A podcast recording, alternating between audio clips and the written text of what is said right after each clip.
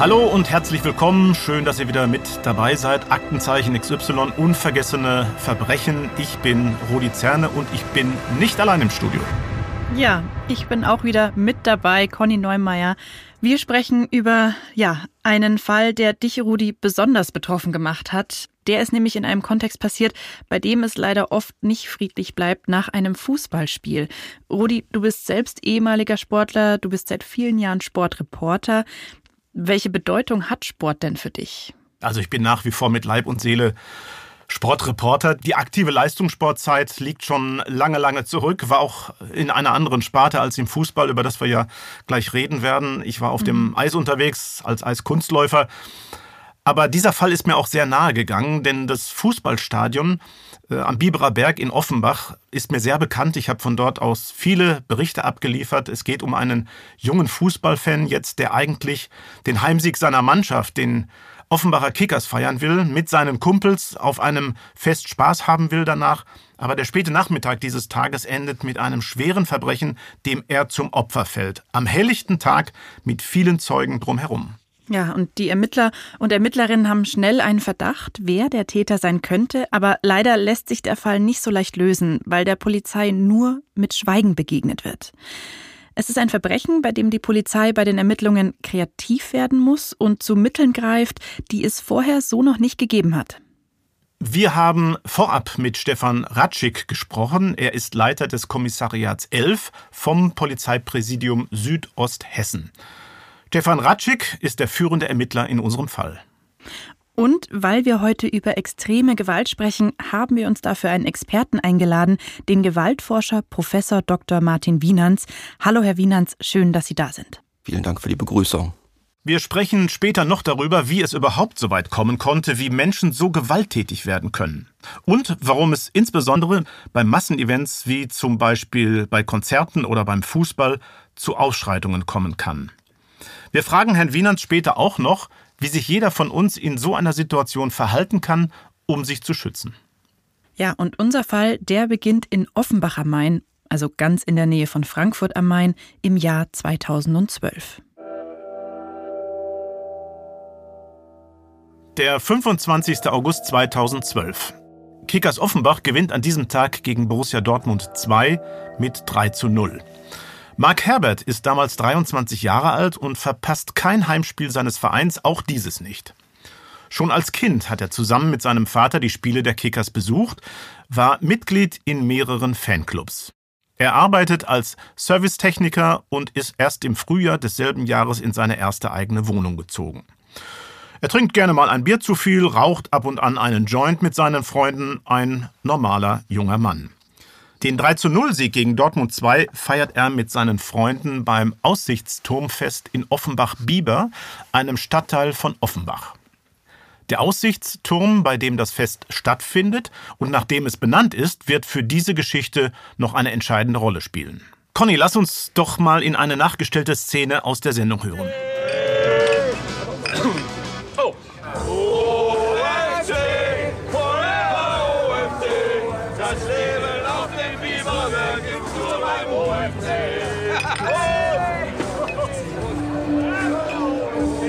Warte schon mal auf dem Turm da oben?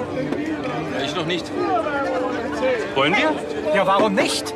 Ja, klar. Wir kommen gleich wieder. Schön die Plätze frei halten, ja? Ja, ja. Ja, Rudi, so habt ihr die Szene später in der Sendung nachgestellt. Mark Herbert und seine Freunde machen sich ausgelassen und schon ziemlich angetrunken auf den Weg zum Turm. Und da kommt es zu einer Begegnung, die das Leben von Mark Herbert für immer verändern wird. Er trifft auf einen Mann, einen ziemlich bulligen Typen, der offensichtlich auf Krawall aus ist. Der ist mit einem Kumpel und zwei jungen Frauen auf der Aussichtsplattform. Hören wir nochmal in die nachgestellte Szene rein. Boah, geile Aussicht hier. Ey, guck mal da drüben. Hey, Rotfuchs. Fahr mal runter. Hast du Probleme, Mann? Alter, willst du frech werden? Schließlich droht der Kerl Mark Herbert, ob er ein paar aufs Maul wolle. Eine Frage, die Mark Herbert in der hitzigen Stimmung fatalerweise bejaht. Dann versucht er, der Situation doch noch zu entkommen, vermutlich mit Blick auf seinen Kontrahenten, der zwar etwas kleiner ist, aber mit seiner bulligen Statur gut 30 Kilo schwerer ist als er selbst. Mark Herbert versucht zu beschwichtigen, ob sie nicht lieber zusammen ein Bier trinken wollten, doch sein Vorschlag wird rüde abgelehnt. Die beiden Männer machen sich auf den Weg nach unten, wo sie die weitere Auseinandersetzung austragen wollen. Dann geht alles ganz schnell. Als Mark Herbert unten vor dem Turm noch mit dem Rücken zu dem Mann steht, packt ihn dieser völlig unvermittelt mit beiden Händen von hinten und schleudert ihn mit dem Kopf voran gegen die Turmmauer. Mark Herbert hat die Halswirbel gebrochen und verliert das Bewusstsein. Er wird wie eine Puppe, so sagen die Zeugen später, hin und her geworfen. Zum Glück bemerkt ein Besucher des Turmfests das Geschehen und eilt zu Hilfe. Das hören wir auch nochmal in einer nachgestellten Szene aus unserer Sendung. Was ist? Komm mal schnell, da kloppen sich welche. Scheiße. Der Besucher bittet einen Mann, der gerade am Getränkestand Dienst hat, mit ihm rüber zum Turm zu gehen, um das, was wie eine Schlägerei aussieht, aufzulösen. Gemeinsam nähern sie sich der Szene und sehen, wie der Täter auf Mark Herbert einschlägt. Sie fordern ihn auf, es gut sein zu lassen. Erst da bemerkt der Täter die beiden Männer, verpasst Mark Herberts regungslosen Körper noch einen letzten Tritt und flieht vom Tatort. Schnell versammeln sich einige Helfer und Mark Herberts Freunde um ihn. Noch begreift niemand, wie schlimm seine Verletzungen sind. Seine Freunde versuchen ihn anzusprechen. Er kommt wieder etwas zu sich und merkt, er kann seine Beine nicht spüren. Als der Rettungsdienst und die Polizei am Tatort ankommen, ist der Täter schon längst über alle Berge. Mark Herbert kommt ins Klinikum Offenbach. Dort stellen die Ärzte bei einer Computertomographie fest, dass drei Halswirbelkörper mehrfach gebrochen sind. Das bedeutet, er ist vom Hals abwärts gelähmt. Spätestens ab jetzt ist klar, hier handelt es sich um schwere Körperverletzungen. Der Fall wird an die Kollegen der Kriminalpolizei übergeben, an Stefan Ratschik vom Kommissariat 11, wie er uns vorab in einem Interview für den Podcast geschildert hat. Von der Tat haben wir ein paar Tage später erfahren, das lag daran, dass die Kollegen, äh, die das Samstags, Tattag war ja ein Samstag, aufgenommen haben, von der normalen Schlägerei mit der normalen Körperverletzung ausgegangen sind. Und als dann ein paar Tage später die Diagnose feststand, äh, dass der Mark Herbert schwerste Schäden hat, Wirbelbrüche, ist im Prinzip dann äh, der Tatbestand auf eine ja, mindestens mal schwere Körperverletzung hochgestuft worden. Das ist dann ein Verbrechenstatbestand, der in unsere Zuständigkeit fällt. Ja, das ist eine falsche Einschätzung, die halt passiert, weil niemand hell sehen kann und die Diagnostik erst dann zeitversetzt im Krankenhaus stattfindet. Das erweist sich als Problem. Denn bei einem solchen Verbrechen sichert die Kripo normalerweise weit mehr Spuren am Tatort und befragt auch mehr Zeugen, einfach aufgrund der Schwere der Tat. Da die örtliche Polizei aber erst einmal nur von einer normalen Körperverletzung ausging, einer Schlägerei auf einem Fest, wie sie häufig vorkommt, wurde das in dieser Gründlichkeit natürlich nicht gemacht. Es gibt so einen Grundsatz, was am Anfang nicht gesichert wird, vor allem an Spuren, das ist weg, weil der Tatort natürlich nach vier, fünf Tagen nicht mehr existiert. Ja, nicht gerade ein idealer Start für den Fall für die Ermittler. Die Spuren wurden vernichtet. Stimmt, aber wie wir gerade gehört haben, ein ganz normaler Ablauf, weil die Polizei halt nicht gleich erkennen konnte, dass sie es hier mit einem sehr schweren Verbrechen zu tun haben. Ne? Hm, und es war eben dann doch keine ganz, in Anführungszeichen, normale Schlägerei, wie alle ursprünglich gedacht haben. Ja, leider ja. Äh, da kam einiges noch dazu, das hören wir später. Ja, was man jetzt hier noch sagen kann, viele Spuren existieren eben schon nicht mehr, als die Kripo ins Spiel kommt. Und ein ganz wichtiges Beweismittel zum Beispiel ist nicht mehr da. Und das hätte die Ermittlungen schneller voranbringen können, wie Stefan Ratschik erzählt. Es war zum Beispiel die Rede von einer, ich glaube, es war eine Wodkaflasche, die auf dem Turm getrunken worden sein sollte von dem Umfeld des Täters und da wären ja dann äh, Spuren zu finden, also DNA zum Beispiel. Das war natürlich alles schon weg. Ja, diese Spuren fehlen der Polizei also definitiv, deshalb umso wichtiger, Zeugen zu finden. Die wertvollste Aussage wäre die von den beiden Frauen und dem Mann, die am Tag der Tat mit dem Täter auf dem Turmfest waren. Die Polizei startet also einen Zeugenaufruf in der Presse und bittet Menschen, die etwas gesehen haben oder über den Fall wissen, sich zu melden, also das übliche Prozedere. Genau, und noch etwas anderes bringt die Polizei dann auf eine Spur. Ja, aufgrund der Tatbegehungsweise und den Bezug, ohne dass sie Tatenbezug jetzt zur Offenbacher Kickers hatte, also im Fußballverein, gab es Hinweise aus Kollegenkreisen, die gesagt haben, äh, so wie die Tat stattgefunden hat, so wie die erste Beschreibung ist, könnte das der oder der gewesen sein. Und äh, das hat sich dann relativ schnell Richtung einem verdichtet, ohne dass man es halt nachweisen konnte. Die Ermittler haben also recht schnell eine Ahnung, wer Mark Herbert so brutal zusammengeschlagen haben könnte. Das heißt aber nicht, dass sie den Mann einfach so verhaften können. Also es gibt ja den Grundsatz des fairen Verfahrens und in Deutschland ist es so, dass niemand verurteilt werden kann und darf, wo nicht auch die entsprechenden Beweise, Zeugen äh, da sind. Und dann gibt es den Grundsatz der Unmittelbarkeit und Mündlichkeit vor Gericht. Das heißt, jeder, der irgendwas beitragen kann, da muss jeder unmittelbar, also persönlich bei Gericht erscheinen und auch mündlich seine Aussage machen. Was die Polizei also dringend braucht, sind Zeugen. Und die sucht sie mit Nachdruck. Immer wieder werden in der regionalen Presse Zeugenaufrufe gestartet. Wer was gesehen hat, möge sich bitte melden. Und es melden sich auch einige zu Wort, aber halt nicht so, wie die Polizei es braucht, um handeln zu können. Und dann kamen ja relativ zeitnah, aber in der Folge diese anonymen Hinweise. Die haben sich gedeckt mit der Person. Über Monate bekommt die Polizei immer wieder Hinweise aus der Bevölkerung. Menschen rufen im Revier an oder schreiben an die Polizei und nennen sogar den Namen des mutmaßlichen Täters. Aber sie tun das eben immer anonym. Also nur anonym, da können wir oder beziehungsweise später das Gericht nicht mitarbeiten. Wir brauchen wirklich Zeugen, die mit Fleisch und Blut und Namen sagen, das habe ich gesehen, das habe ich wahrgenommen. Niemand will offiziell dazu aussagen, was er oder sie gesehen hat oder über den Täter weiß. Niemand will in den Fall hineingezogen werden. Es kommen auch keine Hinweise dazu, wer die beiden Frauen und der Mann gewesen sein könnten, die im August mit dem Täter auf dem Aussichtsturm waren. Den Ermittlern sind die Hände gebunden. Dabei sind sie sich ziemlich sicher, wer für den Angriff auf Mark Herbert verantwortlich ist, wie uns Kommissar Ratschik erzählt. Ja, es war bekannt, dass er der Hooligan-Szene angehört, äh, da schon Gewalttäter ist, dass er äh, Straftaten begeht, also im Körperverletzungsbereich, dass er sehr brutal ist, teilweise unberechenbar, schnell aufbrausend. Der Fall sorgt für große Unruhe in Offenbach-Bieber. Was Mark Herbert passiert ist, bewegt die Menschen. 13 Monate muss er nach der Tat in Krankenhäusern und Rehas verbringen. Stefan Ratschik sagt uns, man hat gespürt, dass die Leute wollten, dass der Fall aufgeklärt wird. Es meldet sich sogar ein Mann bei Ratschik, der selbst immer wieder bei der Polizei auffällig wurde. Jemand aus der kriminellen Szene. Er hat versucht oder hat auch anonym erstmal das angegeben.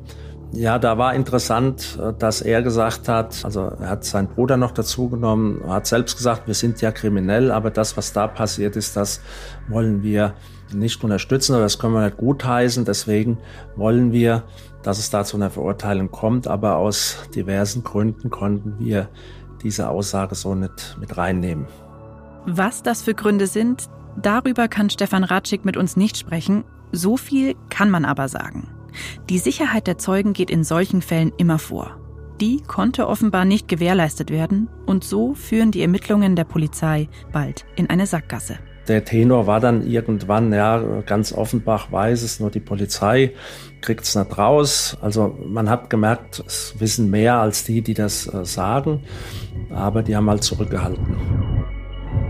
Während die Polizei versucht, Zeugen zu finden, wird Mark Herbert immer noch im Krankenhaus behandelt.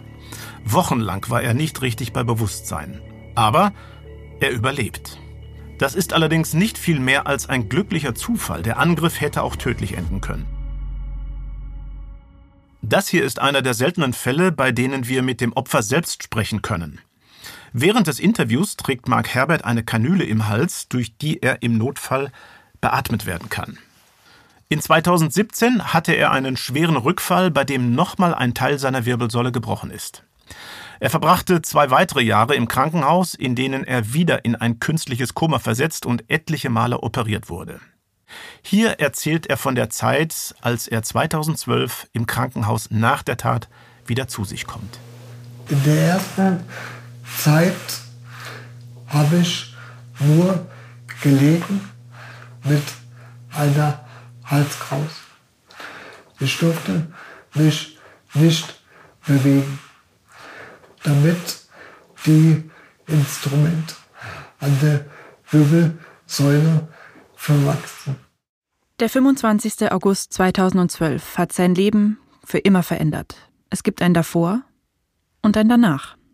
Die Gedanken waren erst sehr schlecht. Ich habe eigentlich am Anfang keine Kraft gehabt, weiterzumachen. Doch meine Eltern haben mich aus dem Tief geholt. Mark Herbert muss lernen, wieder selbstständig zu atmen, zu sitzen. Dafür ist er wochenlang in der Reha.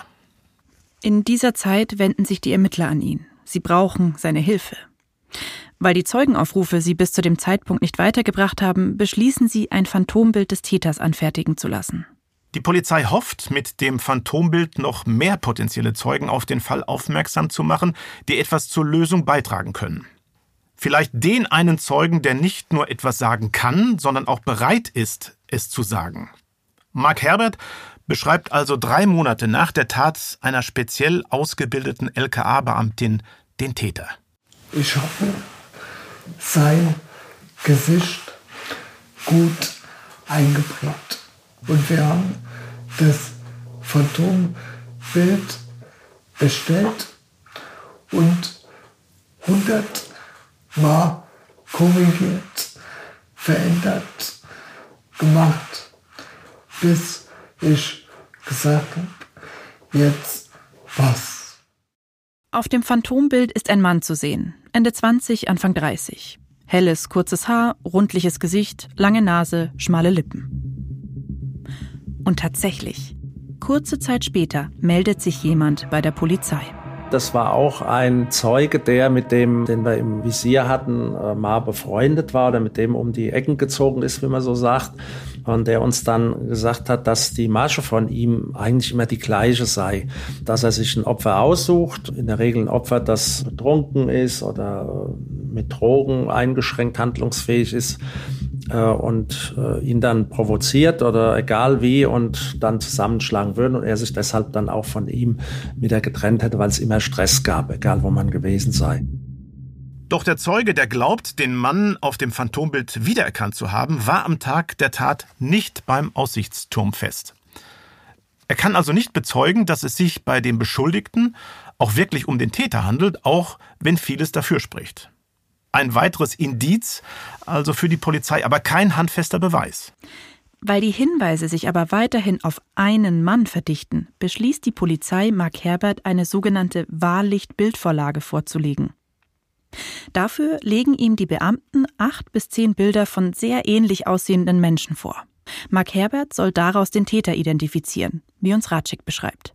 Er hat dann äh, die Bilder durchgeguckt, deutet ein Bild raus, das hätte auch gepasst und sagt dann im Nachgang oder die Nummer sowieso. Und dann hatten wir schon wieder zwei. Also die Aussage von Mark Herbert selbst ist nicht eindeutig genug, um die Polizei einen entscheidenden Schritt weiterzubringen. Inzwischen haben die Ermittler aber immerhin genug Indizien, um einen Durchsuchungsbeschluss für seine Wohnung zu bekommen. Fast ein Jahr nach der Tat. Zum ersten Mal konfrontieren die Ermittler den Tatverdächtigen mit ihrem Vorwurf. Ist das der Durchbruch? Leider nein. Denn der Beschuldigte behauptet, er wäre gar nicht beim Turmfest gewesen. Und Zeugen, die ihn da gesehen haben, findet die Polizei auch nicht. Was bleibt also noch zu diesem Zeitpunkt?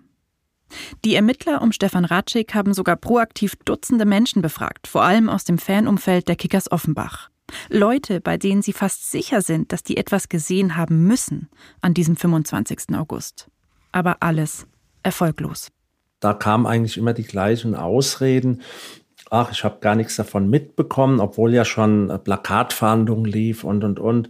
Das interessiert mich nicht. Also es waren mehr Ausflüchte, das konnte man nicht glauben, dass die äh, von dem Verfahren oder von dem Fall gar nichts wussten. Da hat man gemerkt, da wird geblockt. Dass niemand sich bereit erklärt, gegen den Täter auszusagen, muss Stefan Ratschik auch Mark Herbert sagen. Also nach seiner Aussage war ich sehr enttäuscht, weil ich bin bekannt, schon vor dem Unfall. Ich bin im Fanclub auf der Kickers. Ich kenne dort jeden und das hat mich ja verletzt, weil die Leute alle mir in den Rücken gefallen sind. Und dort die Leute wussten genau, wer das war. Ja. Ich verstehe, dass Mark Herbert enttäuscht ist und über die Gründe, warum sich wohl niemand zu Wort meldet, sprechen wir gleich noch, aber so oder so ist klar, dass man sich als Betroffener alleingelassen fühlt. Viele wissen aber vielleicht auch einfach nicht, wie wichtig es für die Polizei ist, Zeugen zu haben, also dass es eben nicht reicht, einfach einen Namen gesagt zu bekommen. Ja, ganz schwierig natürlich, auch wenn Mark Herbert das alles mitbekommt von den Ermittlungen, vor allem während er sich noch von dem Angriff erholt und nach und nach überhaupt erstmal entdeckt, was diese Tat für das eigene Leben bedeutet. Ja, also man kann schwer glauben, dass die Behörden niemanden dazu kriegen, etwas zu sagen.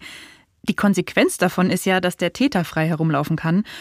Kommissar Ratschik hat aber im Interview erzählt, dass es in Deutschland tatsächlich keine gesetzliche Verpflichtung gibt, eine Straftat bei der Polizei zu melden. Und der einzige Tatbestand oder wo das durchbrochen wird, ist eine Verpflichtung, eine Anzeige zu machen bei ganz schweren Straftaten wie Völkermord und solche Sachen. Also dann ist man schon verpflichtet, das anzuzeigen. Das sind aber die Ausnahmen. Ja, es gibt noch eine Ausnahme, zum Beispiel, wenn man mitbekommt, dass jemand einen terroristischen Anschlag plant. Das muss man der Polizei unbedingt melden. Da gibt es keine Ausreden. Ja, und nur bis zu einem Punkt dürfen die Zeugen legal schweigen. Dazu auch nochmal Stefan Ratschik. Aber eine Verpflichtung für einen Zeugen, Angaben zu machen zum Geschehen, die besteht nicht. Bis zu dem Punkt, wo wir wissen, dass er Zeuge ist, dann muss er Angaben machen. Ja, und das heißt wiederum, sobald die Behörden wissen, wer die Zeugen sind, sind die dann auch zu Angaben verpflichtet. Und ja, jetzt bleibt eigentlich nur eine Frage. Wie kriegt man Menschen zum Sprechen, die nichts sagen wollen? Da ist mir dann irgendwann äh, die Idee in den Kopf geschossen, wir gehen einfach mal ins Stadion oder es war äh, erstmal so eine Vision. Mir war ja gar nicht klar, ob das auch durchführbar ist, weil äh, da braucht man natürlich ja die Zustimmung vom Verein. Gehen ins Stadion und zeigen den Leuten, was mit Mark Herbert ist. Kommissar Ratschik will also mit einem Aufruf im Stadion Zeugen finden. Aber beim Verein, also den Kickers Offenbach, da hat man erstmal Sorge, und zwar, wie reagieren die Fans wohl, gerade die der gegnerischen Mannschaft? Vielleicht gibt es sogar Ausschreitungen oder andere unangemessene Reaktionen der Kickers-Fans. Trotzdem setzt Kommissar Ratschik große Hoffnungen in die Aktion. Ja, und Kommissar Ratschik spricht immer wieder von einer Schwelle, die die Zeugen aus irgendeinem Grund nicht übertreten können. Sie können sich nicht durchbringen, gegen den Täter auszusagen. Er weiß, die Menschen wollen, dass die Tat aufgeklärt wird, aber niemand spricht. Er hofft, dass diejenigen, die etwas wissen, eine emotionale Botschaft anspornt, sich zu Wort zu melden. Eine Botschaft von Mark Herbert selbst. Ratschik will damit aufrütteln. Also guckt hin, um welche Tat das hier geht und ob es wirklich sich lohnt, jetzt weiterhin zu schweigen. Und dann kam der Ratschek und hat gesagt, mit dem Stadionsprecher zu mir und hat mich gefragt, es wäre die letzte Möglichkeit, öffentlich was zu sagen. Und weil mich jeder kennt, habe ich den Aufruf gestartet. Es ist ein emotionaler Moment für Mark Herbert. Früher war er bei jedem Spiel der Kickers Offenbach im Stadion. Seit der Tat nur noch wenige Male. Denn er merkt, die Erinnerungen daran, wie es früher war und heute nicht mehr sein wird, sind zu schmerzhaft.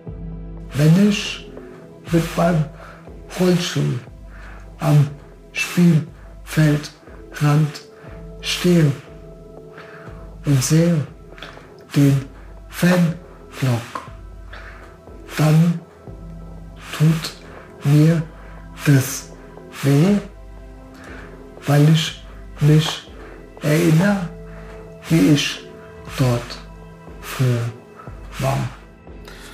Heute schaut sich Mark Herbert die Spiele nicht einmal mehr im Fernsehen an. Ab und an wirft er noch einen Blick auf die Tabelle, aber er sagt, mehr geht bei ihm nicht mehr. Im April 2014 ist es soweit. Der Stadionsprecher wendet sich beim Heimspiel der Offenbach Kickers im Halbfinale zum Hessen-Pokal an die Zuschauer. Er erzählt, was vor mehr als eineinhalb Jahren am Aussichtsturm passiert ist. Der Stadionsprecher steht in Rot-Weiß, den Farben der Offenbacher Kickers, auf dem Spielfeld und liest den Aufruf der Polizei vor. Die meisten Stadionbesucher stehen, scheinen aufmerksam zuzuhören. Dann richtet sich Mark Herbert per Videobotschaft direkt an die Zuschauer. Hallo, mein Name ist Mark Herbert. Viele kennen mich bereits. Ich bitte um eure Hilfe, den Täter zu finden, der mir das angetan hat. Dankeschön.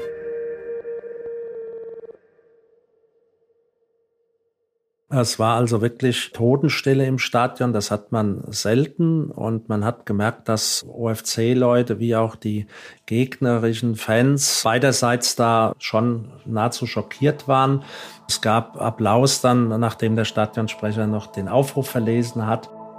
Sowas hat es vorher noch nie gegeben. Es ist ein emotionaler Moment für alle. Und trotzdem, niemand meldet sich. Das war damals so schon frustrierend, muss man sagen, ja, weil es ist schon eingeschlagen, auch medial wie eine Bombe. Es war, glaube RTL da, Sat 1, es waren Fernsehsender da, die nur da waren, um diesen Aufruf äh, zu filmen, weil es das wohl noch nicht gab. Ich sage auch, das Medium war gut. Man, man hat genau fast das erreicht, was man wollte, nur halt der berühmte letzte Schritt, der hat gefehlt.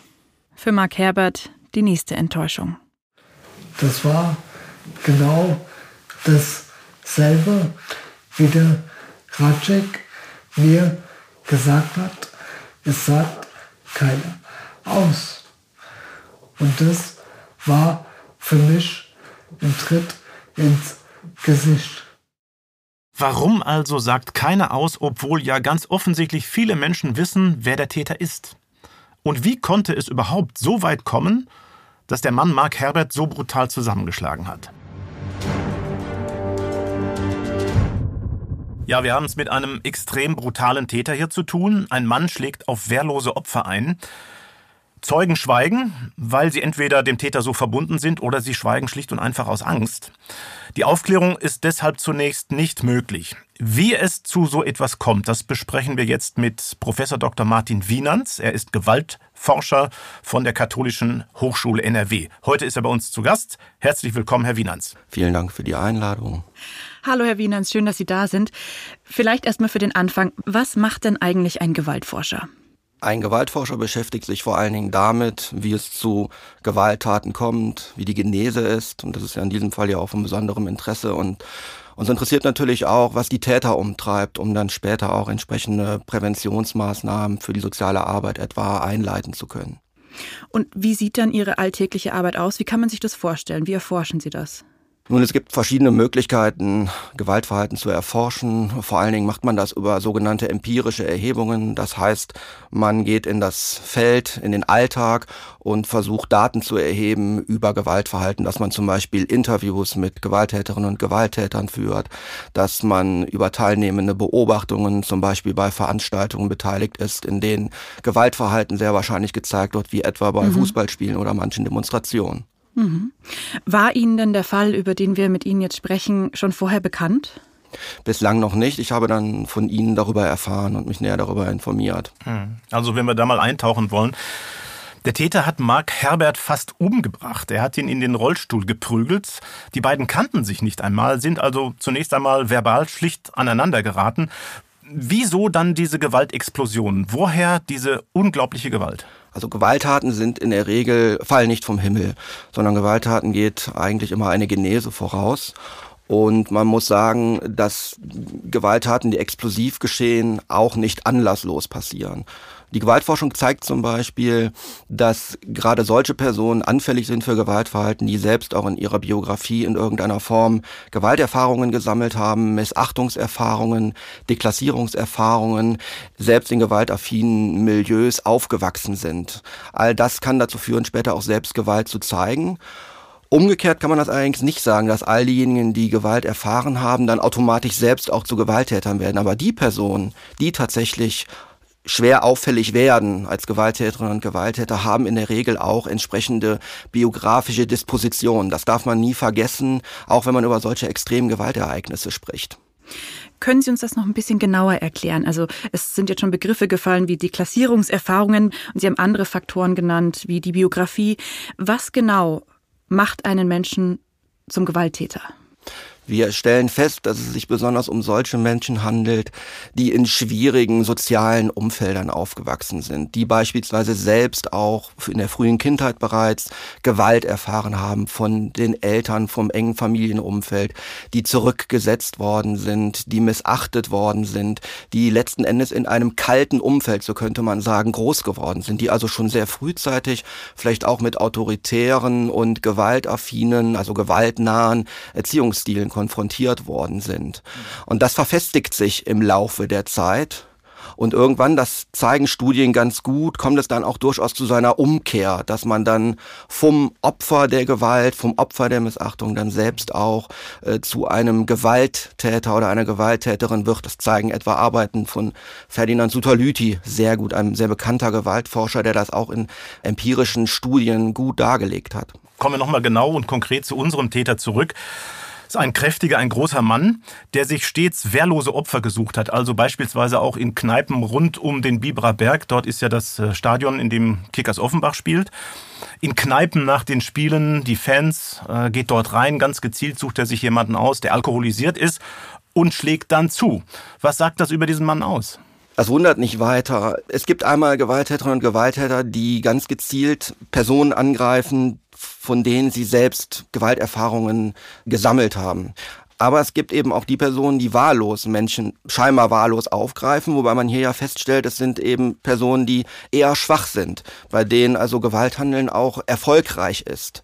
Und darum geht es ja gerade bei Gewalttäterinnen und Gewalttätern, dass sie auch ein Triumphgefühl empfinden, sich eben auch über andere erheben können, andere ja angreifen, andere deklassieren können und somit auch einen Anerkennungsgewinn erzielen. Das ist ja ganz zentral bei Gewalthandeln. Gewalthandeln wirkt ja aus einer gesellschaftlichen Perspektive zunächst einmal dysfunktional. Das heißt also eher problematisch, aber für die Täterinnen und Täter selbst hat es sehr wohl eine Funktion, nämlich es äh, führt zu einem Anerkennungsgewinn. Gerade dann, wenn man auch in bestimmten Milieus, in bestimmten sozialen Umfeldern aktiv ist, in denen Gewalthandeln sehr hoch gewertet wird, dann führt es nochmal dazu, Gewalthandeln durchaus auch als ein probates Mittel der Durchsetzung der eigenen Interessen zu betrachten und sich so Anerkennung zu verschaffen. Deklassierungserfahrungen, wir haben den Begriff jetzt schon ein paar Mal gehört. Was genau ist das denn eigentlich? Die Klassierungserfahrung bezieht sich vor allen Dingen auf die Tatperson selbst, dass derjenige, mit der Klassierungserfahrung ist gemeint, dass derjenige oder diejenige in der hm. eigenen Vergangenheit eben vielfältige, auch negative Erfahrungen gesammelt äh, haben. Ich hm. hatte ja eben schon dargestellt, dass es familiäre, biografische Gewalterfahrungen möglicherweise gewesen sind, aber insgesamt auch ähm, gesellschaftliche Desintegrationserfahrungen. Das heißt also, dass die Personen Schwierigkeiten haben, vielleicht Ziele zu erreichen, die für sie oder für mich nicht nur erstrebenswert, sondern auch erreichbar sind. Und dass den Personen solche Wege verwehrt bleiben. Wir müssen mhm. ja schon feststellen, dass in unserer Gesellschaft nicht alle Menschen alles schaffen können, sondern es gibt solche Menschen, die sind, ja, die sind einfach besser vorbereitet, die haben vielleicht wachsen in einem Umfeld auf, in dem sie gute Unterstützung erfahren. Denen fallen die Wege zum Erfolg, will ich mal sagen, vielleicht leichter. Und es gibt Menschen, die hatten vielleicht weniger Glück, die sind in schwierigen Kontexten aufgewachsen. Und dann können eben auch solche Karrieren eingeschlagen werden, was keinesfalls das Gewalthandeln in irgendeiner Form entschuldigt. Mhm. Aber es geht ja, weil Sie das einleitend auch fragten, mhm. was Gewaltforschung will. Gewaltforschung will ja gerade auch verstehen, warum kommt es dazu. Sie haben gerade schon so anschaulich erklärt, äh, warum ein Gewalttäter zuschlägt, warum er das tut, also um Anerkennung zu gewinnen, um sich zu erheben äh, über den anderen, um dann vielleicht weiterzumachen. Ist das sowas wie eine Droge? Tatsächlich kann das dazu führen, ja, wenn man einmal diese Erfahrung gesammelt hat, auch oben zu sein und vor allen Dingen, wenn man die Erfahrung gesammelt hat, mit Gewalt auch Erfolg äh, zu erzielen und sei es nur ein, ich sage mal, das ist ein Fachbegriff subkultureller Erfolg, das heißt innerhalb der eigenen äh, Gemeinschaft, innerhalb des eigenen Umfeldes. Wenn dieser Erfolg da ist, dann kann das durchaus dazu führen, dass die Personen auch weiter auffällig werden. Es entstehen ja letzten Endes auch diese Täterkarrieren, darüber, dass die Menschen letzten Endes abweichendes Verhalten dann irgendwann höher gewichten als gesellschaftlich akzeptierte Verhaltensweisen und gesellschaftlich akzeptierte Normen. Mhm. Auch interessant, wie sich da Menschen in diesen, ich nenne es jetzt einfach mal Bann ziehen lassen können, die eigentlich nur, naja, Zuschauende waren. Eigentlich ist es ja fast nicht zu begreifen. Also quasi ein ganzer Ort weiß, wer der Täter ist, aber niemand redet, niemand packt aus. Wie kann das denn sein? Das kann unterschiedliche Ursachen haben. Zum einen, was wir bei solchen kriminellen Handlungen erleben, das sind Zuschauereffekte. Das bedeutet also, viele Menschen stehen mhm. und bezeugen eine Gewalttat und niemand greift ein. Etwas, was ja relativ oft auch immer mal berichtet wird. Das liegt daran, dass die Leute sich nicht wirklich verantwortlich fühlen. Man spricht da auch von einer sogenannten mhm. Verantwortungsdiffusion. Das heißt, wenn viele Menschen da sind, dann meint man, Mensch, dann könnten ja andere schon eingreifen. Ich selbst nicht, es sind viele andere da. Und zum anderen kann es sein, je mehr Menschen da sind und wenn niemand eingreift, dass ich den Eindruck habe, es handelt sich ja eigentlich gar nicht um eine besonders problematische Situation, die den Eingriff erfordert, weil ja sonst auch niemand eingreift. Und so bezeugen die Menschen die Gewalttat, ohne einzugreifen. Und das ist natürlich sehr problematisch. Und äh, deswegen ist es immer ratsam, wenn man in irgendeiner Form Hilfe braucht, auch gezielt tatsächlich Menschen auch zu bitten, anzusprechen, mhm. dass sie wirklich konfrontiert werden mit der Bitte und sich dann eben nicht mm, ja zurückziehen können. Die Tat, mit der wir uns beschäftigt haben, passierte am Rande eines Fußballfestes in Offenbach. Sie beschäftigen sich ja ähm, in erster Linie, das ist Ihr Forschungsschwerpunkt, Fußball und Gewalt. Warum ist Gewalt gerade bei Fußballfans so verbreitet? Zum einen spielen die Ursachen eine Rolle, die ich gerade auch genannt habe. Gewalt ist kein ausschließliches Fußballphänomen, sondern es ist ja tatsächlich ein gesellschaftliches mhm. Phänomen, weswegen Erklärungsmuster, die allgemein für Gewalt handeln greifen, auch im Fußballkontext greifen. Im Fußball mhm. allerdings muss man sagen, kommt da noch dieses fußballspezifische Setting, dieser fußballspezifische Kontext mhm. hinzu, dass Mannschaften in einem hochverdichteten Raum, dem Fußballstadion aufeinandertreffen, dass eigentlich das ganze Fußballspiel ja auf Konflikt Konflikt angelegt ist. Das ist ja eine, ich sage immer, es ist so ein bipolares Setting. Mhm. Es treffen zwei Parteien aufeinander, sowohl auf dem Feld als eben auch auf den Rängen. Und es geht mhm. darum, das Spiel zu gewinnen. Und neben dem Spiel auf dem Platz findet eben auch das Spiel auf den Rängen statt. Mhm. Und was dann auch nochmal besonders wichtig ist, ist letzten Endes die Gruppenzugehörigkeit. Menschen ordnen sich immer Gruppen zu. Ich fühle mich der Gruppe der, der katholischen Hochschule zugehörig. Wenn ein Länderspiel ist, fühlen mhm. sich vielleicht Menschen der italienischen Nationalmannschaft zugehörig. Und so ist es bei Fußballspielen auch, dass man sich einem Verein zugehörig fühlt. Und wenn mhm. diese Zugehörigkeit und die Gruppe, die mir wichtig ist, als bedroht ansehe, dann neige ich auch dazu, meine eigene Gruppe zu verteidigen. Also mir ist da gerade auch eingefallen, eine Erfahrung, die ich in den USA gemacht habe. Da ist ja American Football riesengroß und da wird dann vor den Spielen auf den Parkplätzen um die Stadien herum äh, Tailgate veranstaltet. Das heißt, man grillt, man spielt Spiele, man trinkt Bier zusammen und da vermischen sich die gegnerischen Fans und man feiert zusammen, man freut sich gemeinsam auf das Spiel und dort habe ich nie Gewalt erlebt. Ich kenne auch keine Medienberichte aus den USA, die das in irgendeiner Form belegen würden. Wie würden Sie das jetzt einordnen? Warum findet das beim Fußball statt, aber nicht beim American Football? Tatsächlich äh, wird das auch immer wieder gesagt, dass man das äh, aus anderen Sportarten ja teilweise auch nicht mhm. kennt, wobei man dem auch ein teilweise widersprechen muss. Beispielsweise im Handball haben sich zum Beispiel auch Ultragruppen ausgebildet, mhm. teilweise zumindest. Und in den USA sind mir durchaus auch schon mal Berichte mhm. zugekommen, in denen es doch zu Auseinandersetzungen kam. Tatsächlich scheint es aber im Fußball ausgeprägter mhm. zu sein. Im Fußball gibt es einfach eine sehr, sehr lange Konflikt- und Gewalttradition, die auch keineswegs jetzt erst seit 10 oder 20 Jahren existiert, sondern die schon sehr, sehr viel weiter zurückreicht. Äh, Wenn man sich sporthistorische Arbeiten durchliest, dann stellt man fest, Mensch, das war schon zur letzten Jahrhundertwende der Fall. Mhm. Und solche Konflikttraditionen, die werden dann auch, ich sage mal, intergenerational weitergereicht, dass also die Rivalität zwischen Schalke 04 und Dortmund oder zwischen Köln und Mönchengladbach dann in der Familie weitergegeben werden und weitergetragen werden, dass man also Vereine einfach schlimm finden muss, dass es Feinde mhm. sind. Und das ist natürlich auch nicht so besonders günstig, zumal ja auch teilweise die Akteure, die äh, Vertreter und Vertreterinnen der Vereine, der Verbände solche Konflikte mitunter auch noch anschärfen, indem sie ja selbst zum Beispiel Lokalderbys als ganz besondere Spiele bezeichnen. Und das kann ich auch verstehen. Aus einer Vereinsperspektive sind ja auch immer besondere Spiele. Mhm. Aber dadurch wird natürlich die Konfliktkonstellation nochmal zusätzlich geschärft, dass da eben Parteien aufeinandertreffen, die, die relativ wenig Verbindungen haben. Hochinteressant, Herr Wienans. Äh, bis hierhin. Danke für diese Informationen, für diese Eindrücke. Wir werden gleich noch weiterreden. Dankeschön. Jetzt gehen wir aber erstmal zurück in den Sommer 2015. Da tut sich nämlich endlich was im Fall Mark Herbert. Fast drei Jahre sind vergangen, seit ein Mann den damals 23 Jahre alten Mark Herbert in den Rollstuhl geprügelt hat. Die Polizei hat Zeugen befragt, ein Phantombild vom Täter zeichnen lassen und schließlich gemeinsam mit Mark Herbert im Stadion der Offenbacher Kickers Zeugen dazu aufgerufen, sich zu melden. Trotzdem, bis jetzt hat niemand ausgesagt. Kommissar Ratschik entscheidet sich, die Suche nach Zeugen auszuweiten. Die Überlegung war dann, dass ich gesagt habe, jetzt haben wir das und das und das gemacht. Wir haben ganz viele Leute angesprochen, aber die meisten Leute spricht man an, wenn man XY macht. Das sind dann immer so 5 äh, Millionen plus X. Und mir war schon bewusst, oder davon war ich überzeugt, dass Hamburg, Köln, München uns nicht weiterhelfen kann. Aber wenn ich 5 Millionen anspreche, dann ist vielleicht der ein oder andere Offenbarer dabei, den ich bis jetzt trotz allem noch nicht erreicht habe, der mir dann einen Hinweis gibt. Also habe ich gesagt, egal, wir machen das, ja, nach dem Motto, letzter Strohhalm, jetzt gehen wir nochmal ganz in die Offensive. Das war dann so, ja, man kann schon fast sagen, eine Verzweiflungstat, aber halt auch, dass man nicht irgendwann sagen muss, ja, vielleicht haben wir doch nicht alles getan.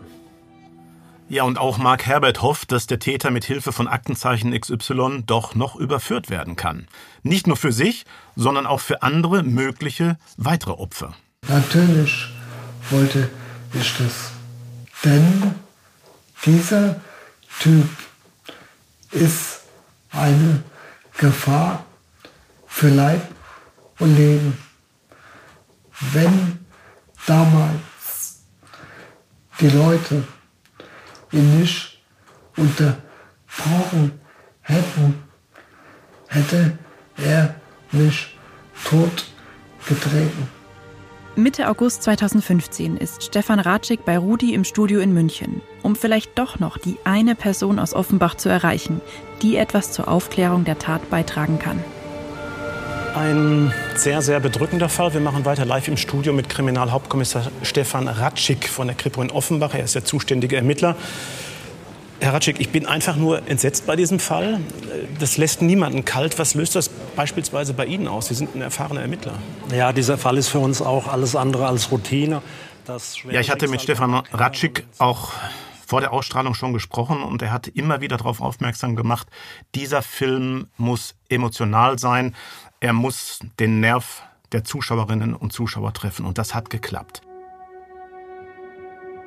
Etliche Leute haben während und nach der Sendung angerufen, aus der Schweiz und auch aus Österreich. Viele Zuschauer, Zuschauerinnen haben angeboten, die Auslobung aufzustocken. Eine allein hat sogar 5000 Euro angeboten. Insgesamt konnte die Auslobung durch die Spenden auf etwa 50.000 Euro angehoben werden. In der Tat, der Film hat den Nerv der Menschen getroffen, viele Emotionen ausgelöst, eine Welle der Anteilnahme durch diesen XY-Film. Die Menschen waren aufgewühlt, die Reaktionen waren unterschiedlich, manche auch sehr speziell. Ein Sicherheitsunternehmen aus Österreich hatte sich gemeldet und geschrieben, der Täter könnte sich ja an Sie wenden, wenn der mal jemand auf Augenhöhe haben möchte. Wirklich eine spezielle Reaktion. Aber dann bringt Aktenzeichen XY ja tatsächlich die entscheidende Wendung in dem Fall. Und dann kam dieser Hinweis, der auch wieder anonym war, aber diesmal nicht auf unseren Verdächtigen, in unseren Verhandlungen haben wir ja Zeugenaufrufe gemacht und haben deutlich gesagt, wir suchen da zwei Mädchen, die da oben mit dabei waren. Also die Beschreibungen waren ja da. Und äh, er hat uns dann den Namen von einem der äh, Mädchen genannt. Anonym, aber äh, der Name war existent und so haben wir dann den Einstieg gefunden. Stefan Ratschik und sein Team fahren zu der Frau und stellen schnell fest, es ist eine der Frauen, die am 25. August 2012 mit dem Täter auf dem Aussichtsturm in Offenbach-Bieber war. Sie nehmen sie mit aufs Kommissariat und vernehmen sie. Und bekommen eine dubiose Erklärung, warum die Frau sich bisher noch nicht bei der Polizei gemeldet hat. Also die Begründung, die war ja, haarsträubend, die war auch nicht glaubhaft. Sie hat gesagt, sie ist davon ausgegangen, wenn wir etwas von ihr wollten, also die Polizei, dann würde sie schon kommen, die Polizei. Aber sie wusste ja aus den Medien, dass wir gar nicht wissen, wer sie ist. Also konnten wir nicht kommen. Schließlich nennt die Frau der Polizei die Namen der beiden anderen Zeugen, die sie von Anfang an gesucht haben. Eine weitere Frau und ein Mann. Damit haben Ratschik und seine Kollegen drei Zeugen, die gegen den Täter aussagen müssen weil sie weder mit ihm verwandt noch verschwägert sind. Nur in diesen beiden Fällen hätten sie eine Aussage verweigern können. Und damit war dann im Prinzip diese harte Nuss geknackt. Endlich ist es soweit. Am 3. September 2015, fast genau drei Jahre nach der Tat, verhaftet die Polizei den Täter schließlich. Ein Dreivierteljahr später beginnt dann der Prozess. Der Mann, der Mark Herbert so übel zugerichtet hat und auf der Anklagebank sitzt, wirkt nicht annähernd so bedrohlich, wie man es mit Blick auf seine Tat vermuten würde. Er hat stark an Gewicht verloren, ist nicht mehr breitschultrig und fast schon brav gekleidet. Umso bizarrer wirken die Aussagen, die er macht. Vor Gericht behauptet der Angeklagte nämlich, dass er Mark Herbert an jenem 25. August nicht gegen die Turmmauer geschleudert hätte, sondern im Gegenteil Mark Herbert ihn angegriffen hätte. Mark Herbert soll demnach dem Täter mit gesenktem Kopf seine rechte Schulter in den Bauch gerammt haben und dabei mit Kopf und Rücken gegen die Turmmauer geprallt sein. Wie wahnwitzig diese Geschichte ist, das hat sogar ein Gutachten ergeben. Demnach sind Mark Herberts Verletzungen vergleichbar mit denen eines Motorradfahrers, der bei einem Unfall mit voller Wucht auf der Straße aufprallt.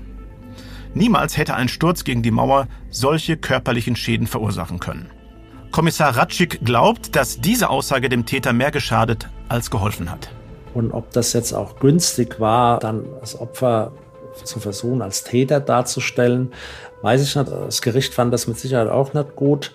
Ja, man hätte sich da gewünscht, wie man sich das eigentlich immer wünscht, auch das Gericht, dass äh, irgendeine Reue gezeigt wird, dass man sagt, gut, ich habe es gemacht, tut mir alles leid. Da habe ich so das Gefühl, dass das hier nicht so passiert ist, dass man die Schuld überall sucht, nach wie vor dann, nur nicht bei sich selbst. Wie das Verfahren dann ausgeht, dazu kommen wir später. Jetzt sprechen wir aber erst nochmal mit Professor Dr. Martin Wienanz, dem Gewaltforscher. Wir haben ja schon gehört, am Ende waren es zwei wichtige Zeuginnen, die den Fall zur Aufklärung gebracht haben. Herr Wienans, spielen Frauen in solchen sozialen Gruppen eine besondere Rolle?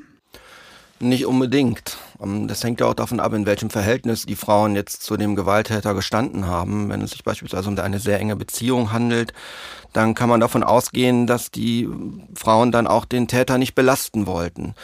Das ist ja ein ganz entscheidender Punkt. Frauen können ja durchaus auch gewaltaffine Verhaltensweisen zeigen können, mhm. Gewalttaten mitdecken, können deviante Normen mit unterstützen. Und wenn sie in einem solchen Milieu auch entsprechend sozialisiert worden sind, dann werden sie sicherlich nicht die Tatperson in irgendeiner Form belasten.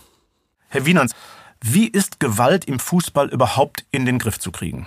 Schwierig.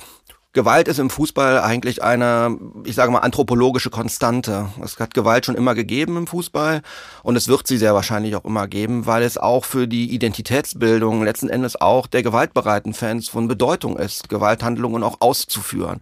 Das muss man in aller Deutlichkeit betonen. Gewalt hat etwas Identitätsstiftendes, es ist eine Quelle der Anerkennung.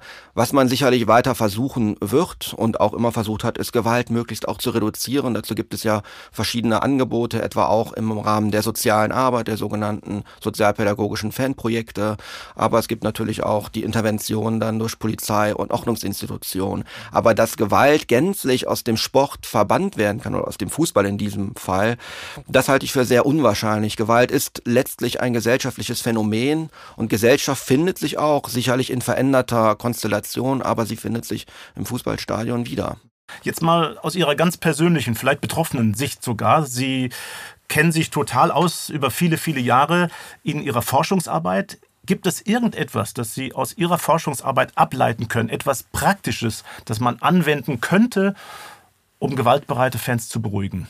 Was sicherlich ein wesentlicher Punkt ist bei Auseinandersetzungen, das ist zum einen die Aufwiegelung von Konflikten bereits im Vorfeld. Und da versuchen teilweise auch mittlerweile Offizielle, auch rhetorisch im Vorhinein bereits abzurüsten.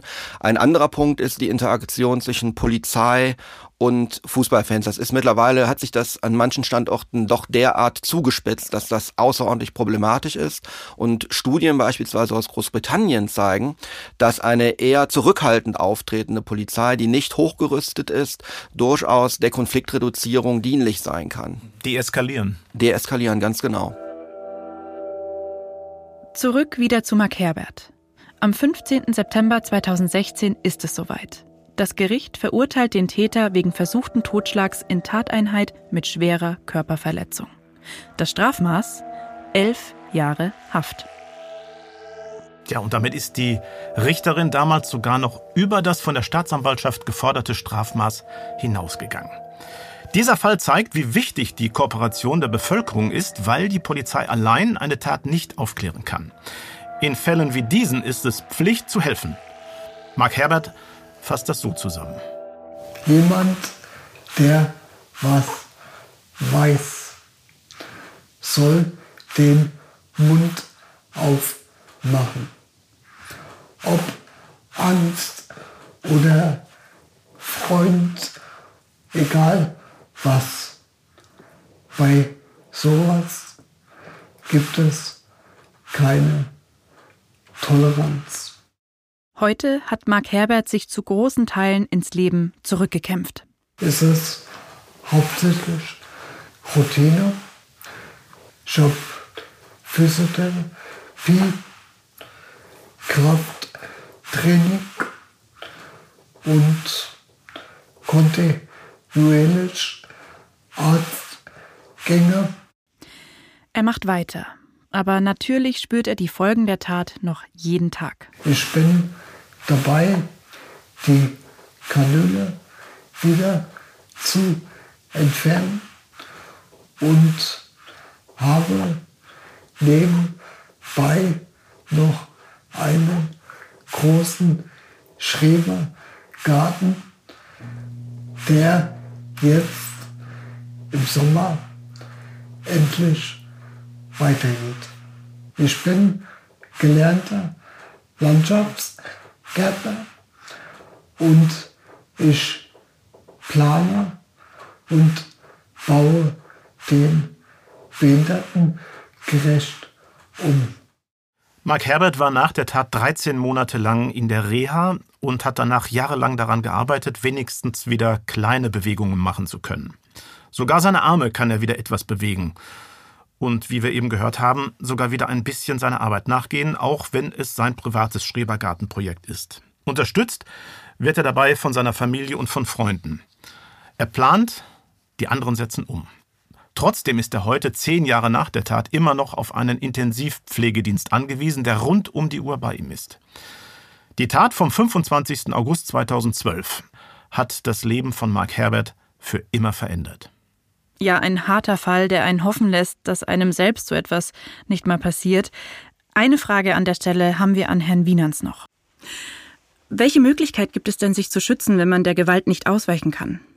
Als Einzelperson würde ich immer dazu raten, der Gewalt möglichst aus dem Weg zu gehen. Wenn wir auf den Fall, den wir heute thematisiert haben, noch einmal zu sprechen kommen, dann wäre es sicherlich das Sinnvollste, sich zurückzuziehen. Das mag nun nicht immer gelingen, aber sofern es möglich ist, wäre das der Weg, weil in solchen Situationen, gerade dann, wenn auch Kontextfaktoren hinzukommen, wie erhöhter Alkoholkonsum, dann kann eine solche Situation sehr schnell auch außer Kontrolle geraten und dann in irgendeiner Form zu versuchen, das diskursiv zu lösen, also im Gespräch zu lösen, davon würde ich sehr abraten, sondern ich würde immer den Rat geben, sich zurückzuziehen und wenn es dann doch zu einer bedrohlichen Situation kommt, gezielt Anwesende anzusprechen und um Hilfe zu bitten, aufgrund auch dieser Verantwortungsproblematik, über die ich gerade eben schon berichtet habe. Hm. Herr Wienans, vielen Dank für das spannende Gespräch. Vielen Dank. Sehr gerne. Und damit verabschieden wir uns und danken allen, die uns für diese Folge Rede und Antwort gestanden haben. Insbesondere aber Dank an Mark Herbert, der sofort zugesagt hat und sich viel Zeit für uns genommen hat. Wenn euch die Folge gefallen hat, dann lasst doch ein paar Sterne da auf der Podcast-Plattform eurer Wahl. Und wenn ihr uns eine Nachricht schicken möchtet, dann findet ihr die E-Mail-Adresse in den Show Notes. Bis zur nächsten Folge. Ciao und bis dahin. Und bleibt sicher.